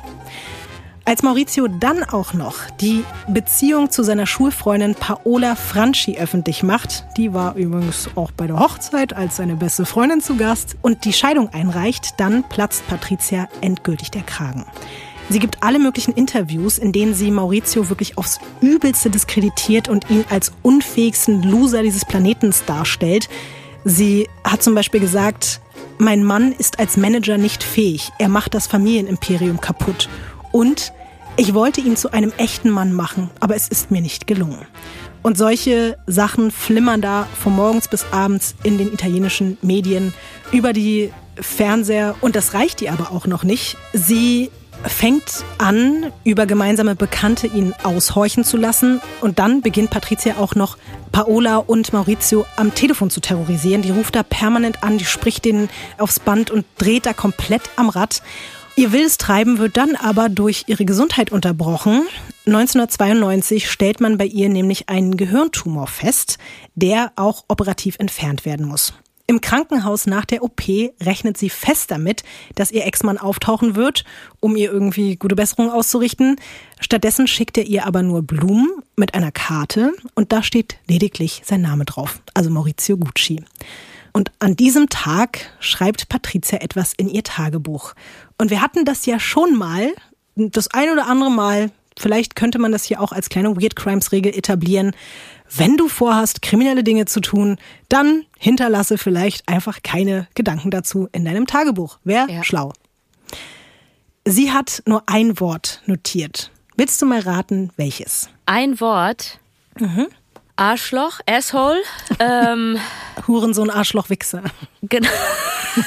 Salem hat das für sie aufgeschrieben. das war ein Wort. ähm, kill. Ah, Ist es auf Englisch oder auf Italienisch? Es ist auf Italienisch. Es ist ein Wort, was wir, glaube ich, alle kennen, aber vielleicht nicht. Waffanculo. Nee, aber fängt auch mit V an. Ja. Fuck. Vendetta. Ah. Ah, Vendetta steht für Rache. Es lässt sich darüber streiten, ob der Rosenkrieg bis hierhin schon ausgereicht hat, um Patricia bis aufs Blut zu reizen. Es gibt aber auch Leute, die sagen, dass die Entscheidung, die Maurizio 1993 getroffen hat, für seine Ex-Frau noch schlimmer war als alles andere davor. Er ist nämlich kurz davor, den Laden komplett gegen die Wand zu fahren und deswegen verkauft Maurizio das komplette Familienunternehmen Gucci. Was denkst du denn, für wie viel Geld hat er es verkauft? Drei Milliarden. Weniger? Ja. 300 Millionen. 120 Millionen. 120 Millionen US-Dollar. Komplett, das komplette Unternehmen an eine arabische Investmentgruppe, mit der er vorher schon geschafft hatte, seine Onkels, Cousins und alle anderen aus der Firma rauszudrängen und am Ende blieb ihm nichts anderes übrig, als seine Anteile denen auch noch zu verkaufen. Nach 70 Jahren Firmengeschichte ist nun kein einziges Mitglied der Familie Gucci mehr im Besitz der Marke Gucci und das hat sich krasserweise auch bis heute niemals mehr geändert. Du schüttelst den Kopf, Ines. Ja, das, äh, das finde ich ja krass. Das, äh, da gibt's ja überall Läden. Also die gab's ja auch schon in den 70ern, würde ich jetzt mal sagen. Sind wir immer noch in den 70ern oder sind wir schon. Ja, ne? Wir sind 1993 gerade. Wirklich? Ja, ja. Okay. Ich habe ab und zu mal ein paar Jahreszahlen gesagt, aber vielleicht habe ich es nicht ganz so deutlich gemacht. Okay, also wir sind 93. Ja, aber das ist ja trotzdem eine Marke gewesen, die sehr präsent überall war. In jedem Land, in jeder Stadt mehrfach vertreten. Also ich meine, 120 Millionen ist wahnsinnig viel Geld, aber nicht, wenn es um so ein Imperium geht. Du musst vielleicht noch dazu wissen, dass die eine Zeit lang ganz viel so Lizenzen verkauft haben. Also so wie das hier teilweise, keine Ahnung, wenn du irgendein äh, Unternehmen hast und dann, wie heißt es nochmal? Ich habe gerade Franchise. Genau, Franchise. So in der Art haben die das teilweise auch mit Gucci gehandelt. Und als sie dann gemerkt haben, dass es die Marke total verwässert und dass es total an eben auch Prestige dadurch verliert, haben sie versucht, die Lizenzen zurückzukaufen und haben sich dadurch auch selber so hart ins Bein geschossen. Wir haben unglaublich viel Geld dafür ausgegeben und es war, also, es war einfach eine Ah. komplette Katastrophe. Ich weiß hier auf dem Ballermann auf Mallorca, da gibt's auch diese Franchise-Läden, ne, die Gucci-T-Shirts verkaufen, oder? Ja, bis heute. Ja, ja, absolut. Ja. Auch das spielt übrigens im Film eine Rolle. Da gibt es so eine Szene, wie die über so einen Markt schlendern und dann Patricia entdeckt, dass es dort für 20 Dollar eine Gucci-Tasche gibt und sie halt komplett durchdreht und das zum ersten Mal einfach so wahrnimmt. Wie heute ist es ja vollkommen normal, dass man diese Fakes überall sieht, aber für sie war es damals halt ein riesengroßer Schock. Und die haben versucht, das zu unterbinden, aber das war schwierig. Es gibt auch zu dieser Handlung von Patricia Aussagen, die ich dir mal vorlese. Leider gab es diese Töne immer nur auf Italienisch. Deswegen lese ich es dir einfach nur vor. Folgendes hat sie gesagt. Ich war damals wegen vieler, vieler Dinge wütend auf Maurizio. Aber vor allem das. Verlust des Familienunternehmens. Es war dumm. Es war ein Misserfolg. Ich war voller Wut, aber ich konnte nichts tun. Das hätte er mir nicht antun sollen. Okay, also da geht's wirklich nur um die Kohle und um Macht, um Mhm. Anerkennung. Also da ist Liebe, aber okay, die ist ja nicht mit Liebe aufgewachsen. Also Mhm. nicht, dass ich das jetzt in Schutz nehmen möchte, aber das ist ja einfach kein Wert gewesen, der ihm mitgegeben wurde. Fand ich auch so interessant. Die sind ja zu diesem Zeitpunkt da schon Jahre getrennt. Fast zehn Jahre sind die schon getrennt. Und dass sie das auch immer noch so als ihr Unternehmen wahrnimmt und sich so gekränkt fühlt, weil er das Familienunternehmen an die Wand fährt, ist natürlich vielleicht im Ansatz nachzuvollziehen, aber sie hat das ja richtig als persönlichen Angriff auf sich wahrgenommen, was natürlich auch zeigt, wie verschoben das alles ist. Krasserweise ist die Scheidung wirklich erst 1994 dann komplett durch. Das hat auch Jahre gedauert, weil die sich die ganze Zeit gestritten haben. Und Patricia bekommt jetzt sogar jährlich Alimente von 1,4 Millionen Dollar zugesprochen. Jedes Jahr 1,4 Millionen. Aber laut Gesetz darf sie jetzt allerdings den Nachnamen Gucci nicht mehr verwenden. Glaubst du, sie hält sich dran? Auf gar keinen Fall. Richtig. Das Problem ist aber, bald könnte sie ganz offiziell nicht mehr Lady Gucci sein und abgelöst werden. Es gibt nämlich Gerüchte, dass Maurizio seine Freundin Paola heiraten will. Was übrigens auch bedeuten würde, dass sich ihre ja erst kürzlich gestiegenen Alimente doch wieder verkürzen würden und dann würde sie nur noch knapp 900.000 Dollar jährlich bekommen. Und sie hat darüber im Nachhinein gesagt, dass das für sie nicht mehr als Peanuts gewesen wären. 900.000 Dollar im Jahr. Und dann kommt der Moment, in dem sie wieder etwas in ihr Tagebuch schreibt. Und zwar übersetzt folgenden Satz. Es gibt kein Verbrechen, das man nicht mit Geld kaufen könnte. Wenn du jetzt diese Erkenntnis hättest, Ines, mit wem würdest du zuerst über so ein mögliches Verbrechen sprechen? Ja, da bin ich ja die Falsche. Wenn das jetzt umgekehrt wäre, die Frage, dann könnte ich dir schon mal sagen, mit mir nicht. Also wenn du das jetzt planen würdest. Aber ich, wenn du jetzt ganz hypothetisch dir überlegen würdest, ein Auftragsmord, mit wem Ja. redet man denn jetzt so darüber? Äh, mit einem Auftragskiller in Patricia rennt tatsächlich durch die Gegend und fragt random einfach jeden Menschen, den sie trifft. Aber ich meine damit wirklich jeden. Also egal, ob es der Fleischer ist, bei dem sie einkaufen geht, oder der Gemüsehändler oder der Typ, bei dem sie sich die Zeitungen kauft, oder ihr Anwalt. Die fragt wirklich alle komplett skrupellos, ob die die Eier hätten, ihren Ehemann umzubringen. Also beim Fleischer verstehe ich es noch am ehesten, dass man denkt, komm, so weit ist es jetzt auch nicht von deinem Job weg. Und du hast da doch eh so ein paar Kühltruhen wahrscheinlich noch frei. Aber zum Beispiel so ein Floristen oder sowas, ne? Das ist schon fahrlässig, würde ich mal sagen. Der Anwalt, aber auch die anderen weisen sie auch wirklich freundlich darauf hin, dass sie so eine Fragen lieber unterlassen sollte, auch in ihrem eigenen Sinne. Es gibt aber eine Person, die etwas anders reagiert.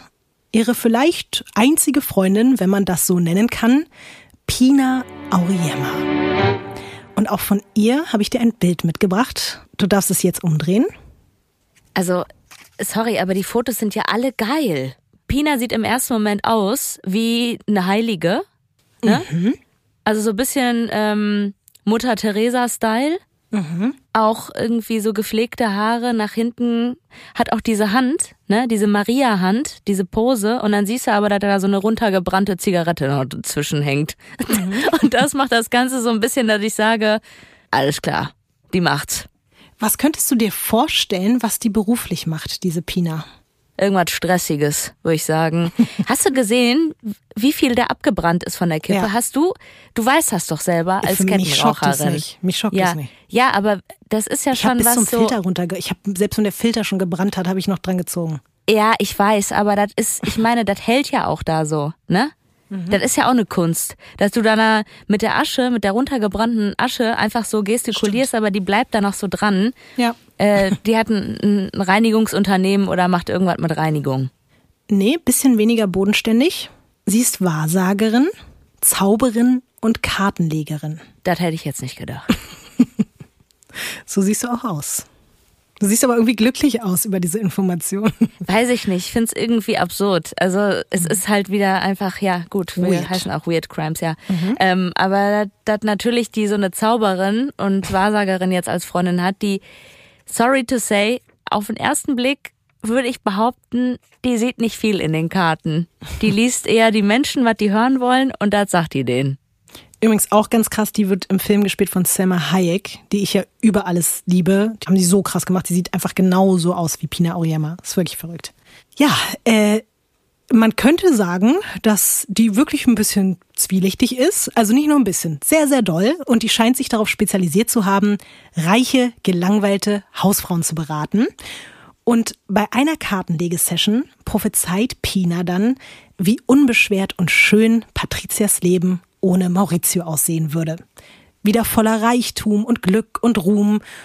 Und sie teilt ihr dann auch noch die Botschaft des Universums mit, dass Patricia unbedingt die Quelle ihres Ärgers beseitigen muss, um selbst wieder Frieden finden zu können.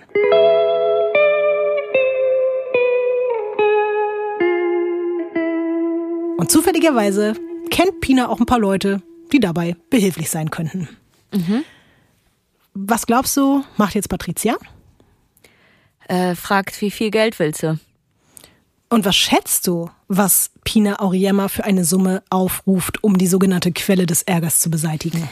Naja, da sie ja auch viel mit reichen Menschen zu tun hat und dann auch bei denen zu Hause ist, dann wahrscheinlich auch so Insights kennt, wie, wie viel die da jetzt jährlich bekommt. Also die wird da jetzt schon nicht denken, ach, ich habe jetzt egal bei wem ich bin, so eine Pauschale, wenn ich da irgendwie jemanden vermittel für einen Auftragsmord, nehme ich immer 5000 Dollar.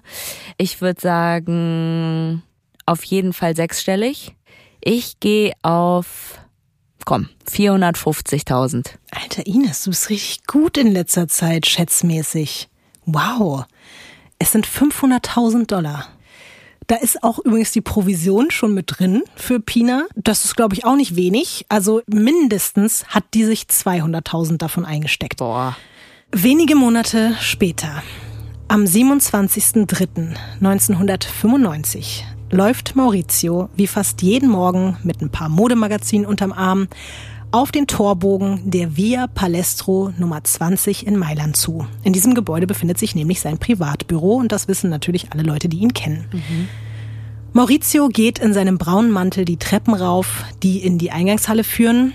Dort begrüßt er den Portier und dann kommt ein Mann angelaufen. In der Hand eine Waffe. Er zielt auf Mauritius Rücken und drückt ab. Einmal, zweimal, dreimal. Während Maurizio zu Boden geht, schießt der Angreifer ein viertes Mal nun direkt in seinen Kopf. Der Portier will noch zu Hilfe eilen, wird aber auch angeschossen. Maurizio stirbt wenige Augenblicke später an seinen schweren Schussverletzungen und innerhalb von einer halben Stunde steht halb Mailand Kopf. Hunderte Reporter, Journalistinnen, Schaulustige und natürlich auch ganz viel Polizei blockieren die komplette Straße und auch davon habe ich dir ein Bild mitgebracht. Was siehst du? Wow. Ja, eine Trage mit der Leiche von Maurizio abgedeckt. Zwei Menschen tragen die wahnsinnig viele Leute mit Kamera, also wirklich sehr viel Presse oder wirklich Schaulustige. Die sehen wirklich alle total newsgeil aus. Es ist auch einfach eine der größten Nachrichten seit Jahrzehnten in Italien und das ist für alle einfach ein unglaublicher Schock. Auch, dass es so am helllichten Tage einfach mitten noch halb auf der Straße passiert ist. Ich dachte, Maurizio hat alles verkauft. Warum musste er denn noch ins Büro gehen? Es gibt übrigens auch noch ganz, ganz schlimme Bilder von seiner Leiche, die nicht abgedeckt ist, wo ich auch wieder so schockiert darüber bin, wie das damals halt einfach gang und gäbe war. Diese Bilder findet man auch heute noch im Internet, wie er da wirklich einfach liegt, gerade frisch erschossen. Äh, die erspare ich dir hier natürlich und uns allen. Und es gibt auch wirklich ganz herzzerreißende Fotos von seiner Lebensgefährtin, dieser Paola Franchi, die ebenfalls später noch am Tatort auftaucht und dort wirklich tränenüberströmt zusammenbricht. Was glaubst du denn, wie Patricia jetzt reagiert? Naja, ihr Wunsch ist ja in Erfüllung gegangen, also Auftrag erfüllt. Ich habe auch dazu einen Ton von der ehemaligen Lady Gucci höchstpersönlich gefunden, den wir uns jetzt anhören. When I received the telephone call of my nanny saying that Maurizio was shot, I was very happy because all my problems were gone. Ines, du hast das hat sie in einem Interview gesagt. Viele, viele, viele Jahre später, aber ja. Egal. Mhm. Oh, ja, okay. Also ich sage immer wieder, Therapie kann wirklich helfen. Also wirklich, dass die gesagt hat, dass ihre Probleme gelöst waren, mhm. weil er jetzt tot ist.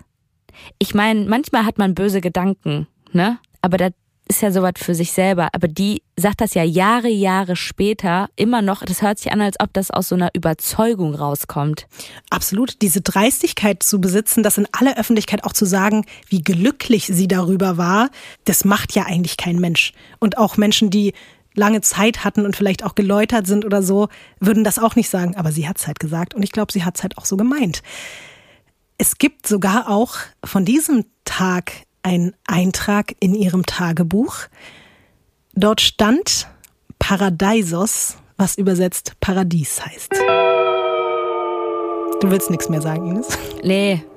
Es folgt eine erste Amtshandlung von ihr, nur ein Tag nach dem Mord und das ist wirklich auch unglaublich die steht wirklich nicht mal 24 Stunden nach dem Mord an Maurizio vor dem Apartment ihres Ex-Mannes, in der er ja die letzten Jahre zusammen mit seiner Freundin gelebt hat, und lässt dort die trauernde Paola Franchi aus der Wohnung schmeißen. Hey, nämlich, wie geht das? Ja, das Problem ist, dass die rechtlich gesehen gar keinen Anspruch auf die Wohnung hat, Patricia als Ex-Frau aber schon. Und auch das hat zu tun mit irgendwelchen Papieren, die sie sich unterschreiben lassen hat mal von ihm. Und die steht da wirklich mit irgendwelchen Notaren und lässt die rausschmeißen. Nicht mal 24 Stunden nach dem Mord. Aber die wollten heiraten oder haben geheiratet? Die wollten heiraten, sind aber noch nicht ah. dazu gekommen. Ja, das ist das Problem. Sie war quasi nur die Lebensgefährtin und hatte deswegen keinen Anspruch auf gar nichts. Ja, okay. Also Vendetta ist bei ihr wirklich aber sowas von das Motto gewesen. Es dauert dann wirklich auch nur ein paar Tage und dann zieht Patricia zusammen mit den beiden Töchtern in dieses Apartment ein, weil da gibt's halt noch zwei bis drei Zimmer mehr als in ihrem Luxusapartment. Man könnte ja jetzt denken, okay, gibt relativ viele Indizien nach dieser jahrelangen Schlammschlacht dafür, dass Patricia eventuell was mit dem Tod von Maurizio zu tun haben könnte. Das Problem ist aber, es gibt keine Beweise und gleichzeitig noch so viele weitere potenzielle Täter, dass die Mailänder Ermittlungsbehörden sehr lange eigentlich nur damit beschäftigt sind, auszuschließen, dass es jetzt nicht der Cousin oder die Mafia oder irgendein anderer krummer Geschäftspartner oder so war. Und deswegen vergehen unglaubliche zwei Jahre, in denen der Gucci-Mord komplett unaufgeklärt und unbestraft bleibt. Und den Killer haben die auch nicht geschnappt. Nein, obwohl das eben in aller Öffentlichkeit passiert ist und Krass. sogar der Portier ihn ja auch gesehen hat und auch gesehen hat, dass er in einem Auto weggefahren ist, dass sozusagen noch ein weiterer Mann involviert war. Es gab keine Spur. Waren die maskiert oder war er maskiert? Nee. Weiß man das? Nein? Nein, ohne Maske. Und Videoaufnahmen gab es auch nicht. Es gab nichts außer die Aussagen vom Portier, der übrigens auch wirklich schwer traumatisiert ist. Überall, wenn ich irgendwas von ihm gelesen habe, dem geht es auf jeden Fall bis heute auch gar nicht gut. Und auch Paola Franchi leidet natürlich extrem und die ist auch zu dieser Zeit so verzweifelt, dass sie sogar in einer Talkshow sagt, die Polizei solle aufhören, in der Schweiz oder sonst wo auf der Welt nach den Tätern zu suchen, wenn der oder die Täterinnen doch vielleicht viel näher sind. 1997 geht dann endlich doch noch ein anonymer und sehr konkreter Hinweis bei der Kripo in Mailand ein. Nicht nur auf Patricia, sondern eben auch auf die Wahrsagerin Pina Auriemma. Und daraufhin werden die Telefone der beiden Frauen abgehört und nach mehreren Wochen gibt's bei einem Telefonat endlich einen Treffer. Am 31.01.1997 klingelt es an dem Mailänder Apartment von Maurizio, in dem Patricia jetzt eben immer noch wohnt. Und dort stehen mehrere Beamte mit einem Haftbefehl vor der Tür. Bevor irgendwer irgendwas sagen kann, eröffnet Patricia das Gespräch mit einem trockenen Ich nehme an, es handelt sich um den Tod meines Mannes. Und bevor sie abgeführt wird, verlangt sie dann noch nach ihrem Nerzmantel, legt sich teure goldene Ohrringe an und wird so ins Mailänder Untersuchungsgefängnis gebracht. Nur wenige Monate später beginnt dann der Prozess, nicht nur für die beiden Frauen, sondern auch noch für drei weitere Komplizen, allen voran natürlich der Schütze. Das ist übrigens ein schwer verschuldeter Pizzaladenbesitzer, der sich wiederum vom Türsteher eines Stripclubs anheuern lassen hat. Und ich habe da viele Interviews auch mit Polizisten, die in den ganzen Fall involviert waren, gesehen, die alle gesagt haben, dass das Typen waren wie aus einer schlechten Gangsterkomödie. Alles einfach richtig trottelige Menschen, die irgendwie sich vollkommen dämlich verhalten haben, aber trotzdem haben sie es am Ende geschafft, diesen Mord zu begehen. Aber wurden die verraten? Der Tipp, der da eben bei der Kripo eingegangen ist, kam von einem Typen, der involviert war in das ganze Komplott und der einen dieser drei Mittäter kannte. Dazu war es natürlich auch so, dass so viele Leute ausgesagt haben, dass Patricia durch die Gegend gerannt ist und nach einem Auftragskiller gesucht hat. Das kam dann später mhm. natürlich nochmal erschwerend dazu. Aber der Tipp kam, wie gesagt, einfach von einem Bekannten aus diesem Umfeld der drei Mittäter. Patricia beteuert aber vor Gericht die ganze Zeit ihre Unschuld. Die schiebt alles auf Pina und außer ihren Töchtern glaubt ihr niemand. Das bricht einem auch richtig das Herz. Besonders die jüngere Allegra war so verzweifelt über die Situation, dass sie sogar angefangen hat, Jura zu studieren, um die Unschuld ihrer Mutter zu beweisen. Die wollte sie quasi als Anwältin da rausholen. Was glaubst du denn übrigens hat Patricia während des Mordprozesses die ganze Zeit getragen? Nerz und goldenen Schmuck. Gucci. Und sie hat sogar darauf bestanden. Sie hat wirklich dafür gekämpft, dass sie da jeden Tag, bei jedem Prozesstag ein anderes Gucci-Outfit tragen kann. Ach so, sie war schon in Haft. Mhm. Ja. Was natürlich auch wahnsinnig ist, weil die sitzt vor Gericht, weil sie den Und das Gucci, hat sie auch noch bekommen. Ja, hat sie bekommen. Das ist wirklich nicht zu glauben, was diese Frau für einen Einfluss auf Menschen nehmen kann. 1998 wird Patricia Reggiani, wie sie ja eigentlich jetzt wieder heißt, zu 29 Jahren Gefängnis verurteilt, weil sie laut des Gerichts den Mord an ihrem Ex-Mann arrangiert hat. Ihre Töchter fordern daraufhin die Aufhebung ihrer Verurteilung und behaupten dann sogar, dass ihr Gehirntumor ihre Persönlichkeit beeinflusst hätte. Damit kommen sie aber nicht durch. 2000 bestätigt ein Berufungsgericht in Mailand die Verurteilung. Die Strafe wird aber auf 26 Jahre reduziert. Nichtsdestotrotz wandert sie in das Mailänder San Vittore Gefängnis. In der italienischen Presse hat sie jetzt übrigens einen neuen Spitznamen. Die schwarze Witwe. So nennt man vor allem in den Medien gerne Frauen, die ihre Partner getötet haben, angelehnt an die Spinnengattung, die dafür bekannt ist, ihre männlichen Partner teilweise noch während der Paarung zu verspeisen. Was unglaublich ist, selbst im Knast schafft es Patricia weiter, Menschen zu manipulieren und ihren Willen durchzusetzen. 2005 setzt sie durch, entgegen aller Regeln im Gefängnis, als erste und einzige Insassin ein Haustier zu bekommen. Eine Katze. Ein Frettchen. Was? Ja, Die trägt Nerz und holt sich dann ein Frettchen. ja. Und warum auch ein Frettchen? Sie wollte ein Frettchen, sie hat ein Frettchen bekommen. Und sie hat es Bambi genannt. Hat sie die Leute bezahlt oder warum hat sie das bekommen? Also es, muss ja irgendwas gewesen sein. Also die haben ja jetzt nicht gesagt, die ist so nett, komm. Das ist jetzt Nee. wichtig für die. Sie hat, ob das jetzt so war oder nicht, die ganze Zeit darauf beharrt, suizidgefährdet zu sein und nur psychologisch sich wieder in eine halbwegs stabile Position zu begeben mit Hilfe eines Tieres. Und ihr Rechtsteam hat das dann durchgesetzt. Okay, also die Frau ist einfach wahnsinnig manipulativ, von wegen, äh, entweder ich bringe mich um oder ihr gebt mir jetzt ein, Fre Ein Frettchen. Mhm. Warum hat man die nicht einfach in eine Klinik gepackt? Weil die ja offensichtlich komplett, Achtung, Gaga ist. Und jetzt weiß ich auch, warum Lady Gaga. Mhm. Jetzt brauchst du wieder den Knopf. Es gibt leider kein Happy End für Bambi. Nein, Eine Mitinsassin hat sich aus Versehen draufgesetzt. nein! Und so ist Bambi gestorben. Es tut mir leid, Ines. Ich will nur sagen, ich, ich bin ja im Studio und Ja. ich sehe die Leute in der Produktion, die lachen sich gerade kaputt. Das ist, also wirklich. Wie kann man denn bitte bei, bei dem Frettchen, das arme Vieh, das muss mit dieser wirklichen Tyrannen da leben, ne? Das gibt alles. Obwohl die von oben bis unten Nerz trägt, ne? Denkt sich das Vieh so, ey, komm, ich mach das jetzt und vielleicht kann ich dir ja wirklich helfen. Und dann setzt sich eine andere Insassin da drauf und ihr lacht euch kaputt. ihr wisst schon, ne?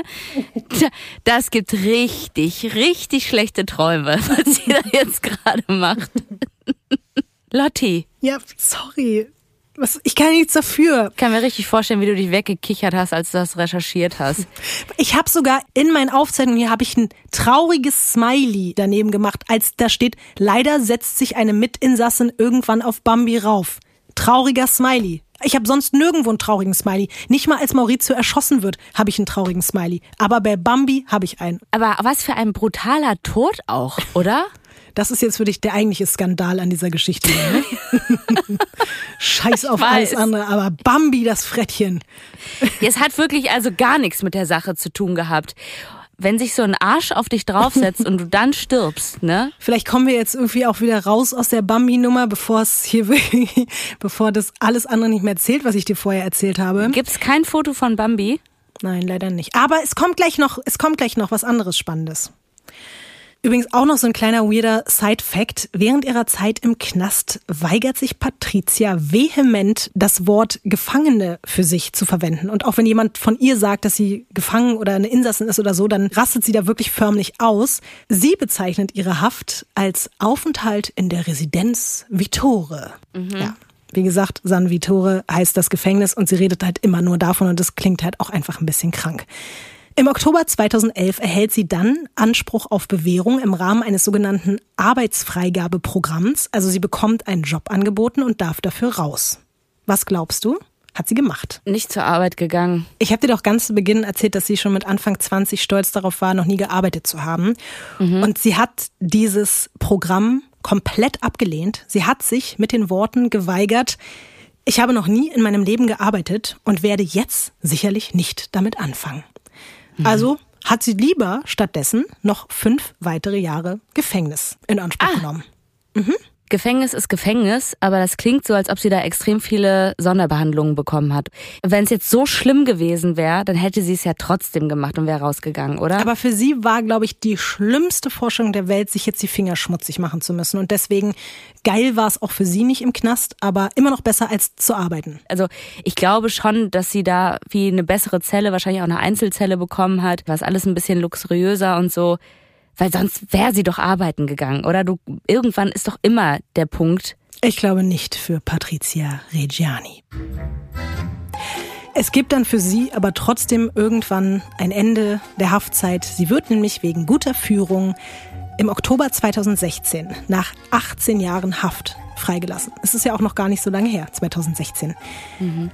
Fast unmittelbar nach ihrer Entlassung aus dem Gefängnis wird sie dann in den noblen Mailänder Shoppingstraßen gesichtet. Immer wieder, und davon gibt es ganz viele verschiedene Fotos.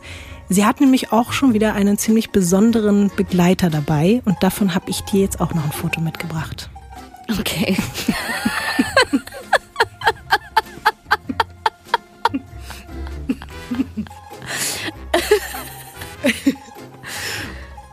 Also jetzt würde ich sagen, komplett gaga. Also wirklich, ich dachte erst an einen Mann, irgendwie ein einflussreicher Mann oder so, an den sie sich halt irgendwie da dran gehangen hat. Dann dachte ich kurz nochmal über ein Frettchen. Aber dass es ein motherfucking Papagei jetzt ist, der auf ihrer Schulter hockt. Jetzt sieht sie für mich aus wie eine, die äh, auf einer Kokainkreuzfahrt da mit dabei ist und in der Karibik da irgendwelche Deals macht. Es ist wirklich ganz verrückt. Bis heute sichten Menschen Patricia Reggiani mit einem Papagei auf der Schulter oder auf dem Kopf in Mailand und Florenz und anderen italienischen Städten, wo sie sich einfach rumtreibt und das hier ihr bester Kumpel geworden ist. Was würdest du machen, wenn wir jetzt ähm, nach Mailand fliegen würden und dann würden wir die da sehen? Würdest du auf die zugehen? 100 Pro. Und was würdest du sagen?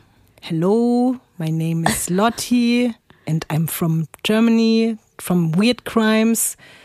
And this is Ines. What do you want? Ja, die wird sich schon denken. Ich direkt Angst. Ja, warum, warum redest du so viel? Was willst du von mir? Ja, stimmt. Aber ey, ganz ehrlich, du würdest doch auch, oder? Ines, wir würden uns doch mit Sofort. ihr zusammen irgendwo Sofort hinsetzen. Foto. Ich würde eher auch mit ihr reden wollen. Also ich meine, das ist wahrscheinlich krank. Die würde mich wahrscheinlich innerhalb von drei Minuten irgendwo hin manipulieren, dass ich ihr ein Frettchen kaufe oder irgendeine Scheiße mache. Aber trotzdem würde ich es tun. Ich glaube, ich, ich muss mit ihr, ich würde mit ihr reden, sofort.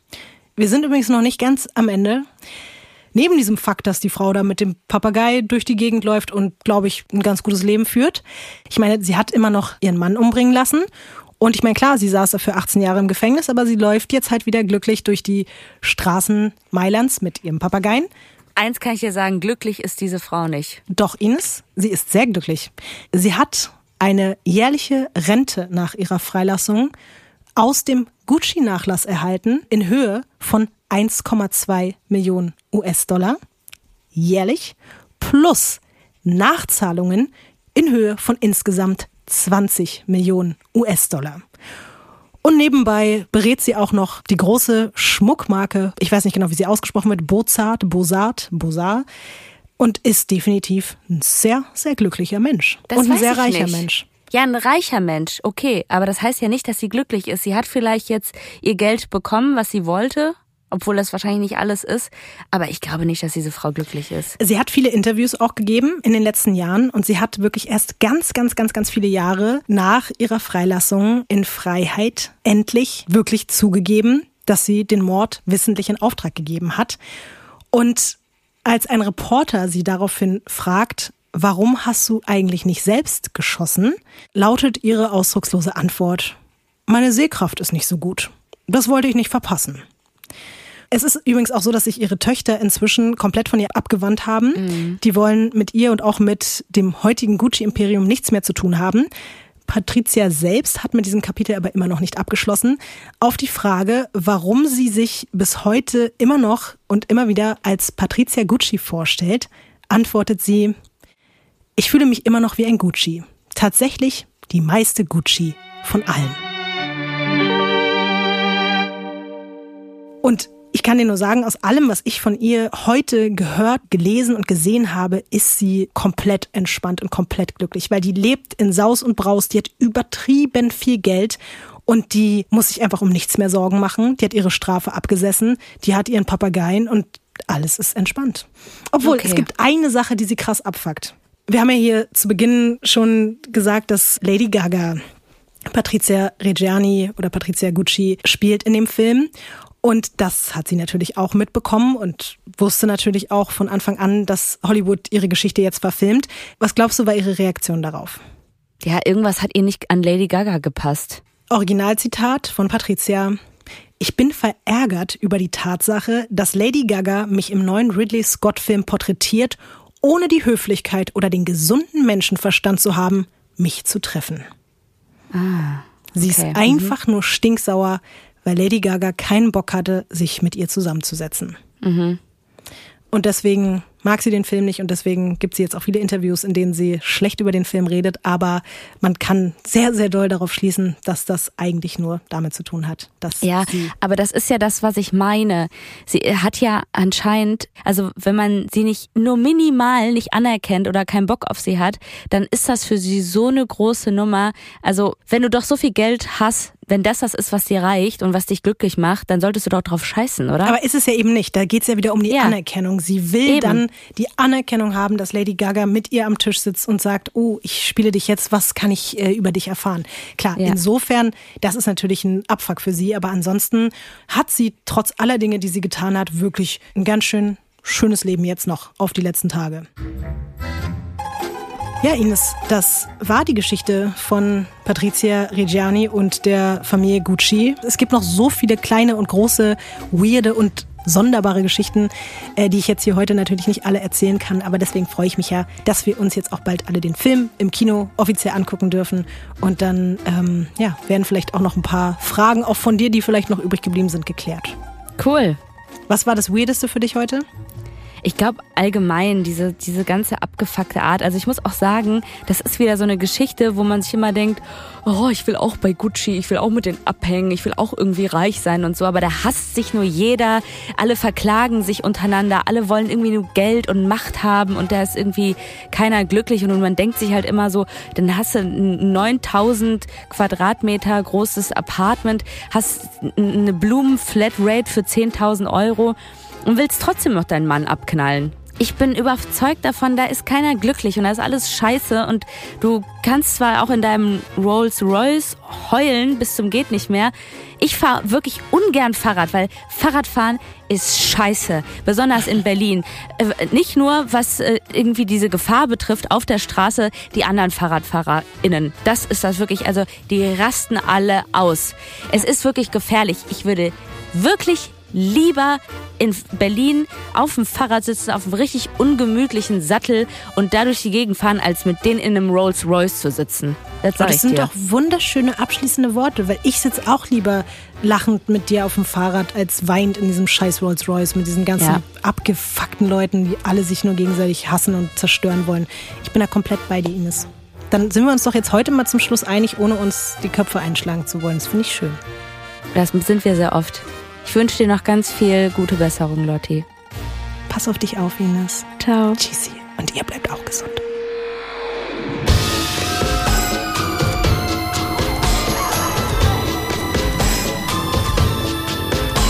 Weird Crimes ist ein Studio Womans Original nach einer Schnapsidee von Visavi und Ines Agnoli.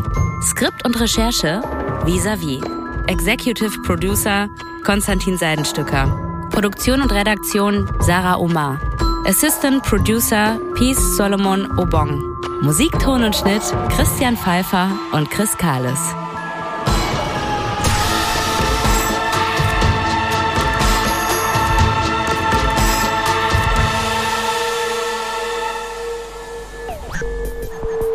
Aber ich bin richtig stolz, dass wir das hier geschafft haben, trotz dieser Scheiße. Ich bin richtig glücklich darüber. Es haben mir wirklich ohne Spaß Leute geschrieben, also so nach dem Motto, oh, ich bin sehr beunruhigt und ich dachte, ah, es geht jetzt um meine Gesundheit. Und da haben die geschrieben, die sind beunruhigt, dass die nächste Weird Crimes Folge nicht pünktlich kommt. Das war denen wichtiger als meine Gesundheit. Und spätestens da wusste ich, okay, alles klar, Leute, scheiße, wir müssen das hier durchziehen. Also Du bist jetzt ganz klar für die Leute, bist du halt einfach eine Podcast-Maschine. Du bist Ja. kein Mensch mehr, du bist eine Maschine. wir haben mich jetzt neu getauft, ich bin Lottie Malloy und du bist aber auch eine Maschine, Ines. Muss man an dieser Danke. Stelle auch mal sagen. Fühl dich mal am Fuß ein bisschen kurz abgedrückt. Oh, Ganz kleines bisschen aus der Ferne danke. traue ich mich, sowas nämlich zu sagen. Und ich freue mich aber hoffentlich, vielleicht schon bei der nächsten wieder in einem Raum zu sitzen. Ich würde mich freuen, Lotti. Ich mich auch.